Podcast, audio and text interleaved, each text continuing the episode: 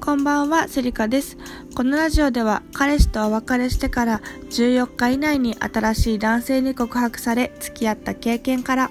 普通女子が殺到され続けるために必要なことについてお話ししています。いやー、クリスマスですね、世間は。いや、あの、クリスマスじゃ、クリスマスなんですけれども、私も、結構あの、仕事のことで頭がいっぱいでですね、来週はあれとこれやって、週末は帰省してとか考えてるので、クリスマスキャピーみたいな感じではなくてですね、あの、デートはしますよ、もちろん。あの、でもなんか彼に人混み行きたくないとか言ってますもんね。この週末に無理な話だろうって 思われてると思うんですけれども、まあ、あの気にしないで自分のしたいように生きていくのが好きなので自由にさせてもらっております。はい。でですね、あのー、地元に帰省するときにあの祖母に軽いプレゼントみたいなものがあればなと思っていろいろ買い物してたんですけれどもなんかあのもうクリスマスの悲劇というかですね女性からしたら違うんでしょうけど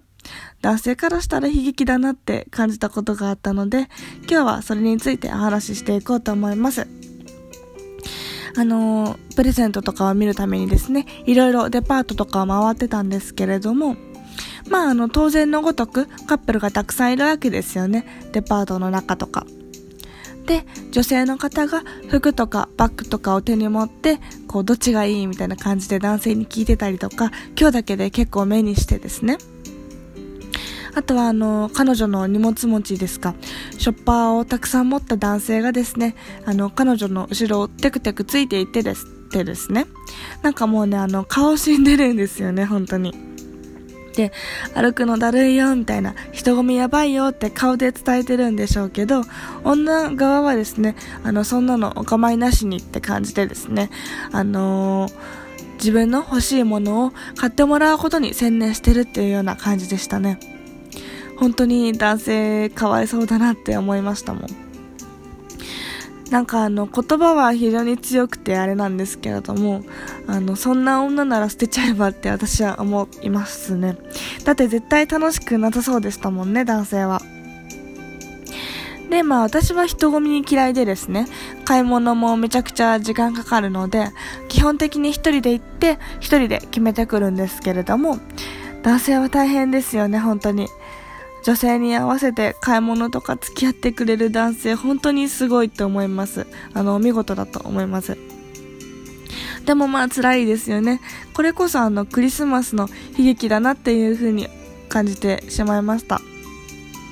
であのここでですねちょっとカップルが長続きする秘訣についてお話ししようと思うんですけれどもまずですねあのこういったクリスマスなどのですね世間一般のイベントごとにあの毎回巻き込まれていたら長続きはしないですね。だってあの女性側が見栄を張りたいだけじゃないですか。